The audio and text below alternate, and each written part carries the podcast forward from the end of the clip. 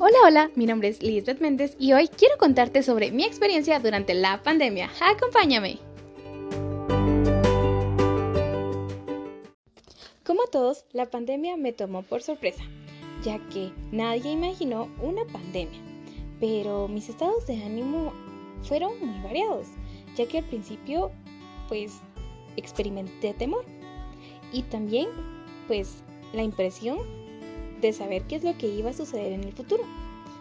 Pero todas esas cosas me llevaron a concluir que debía conducir mis pasos y seguir aquellas normas que se habían establecido para tener cuidado con mi salud.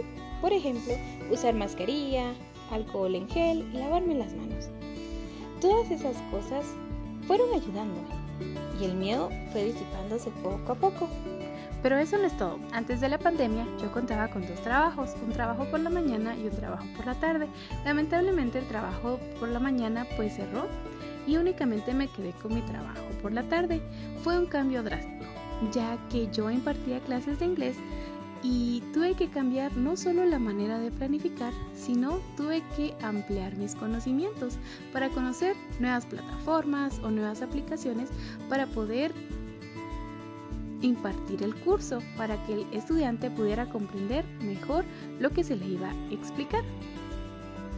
Fue un reto para mí, pero también la pandemia dejó cosas muy buenas, como por ejemplo tuve la oportunidad de conocer mejor a mi familia, pasar más tiempo con ellos y disfrutar más.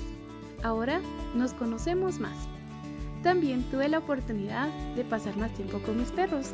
A mí me encantan los animales, yo tengo cuatro perros.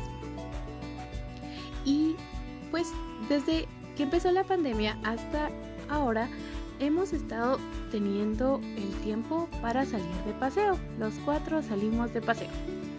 Y también pues pude conocer nuevas habilidades, pude mejorar mi lectura, mi escritura y también por la pandemia aprendí a pintar cosa que no sabía que podía ser tan bien. Y bueno, a pesar de todo, esto quiere decir que no todas las cosas son malas. Dicen que de las cosas malas salen cosas buenas. Y es muy cierto.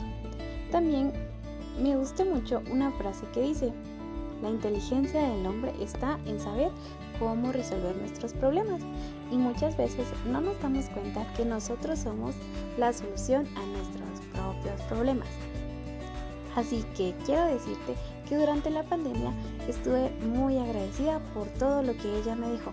También quiero invitarte a que tú puedas conocer tus habilidades y que puedas saber cómo desarrollarlas de la mejor manera.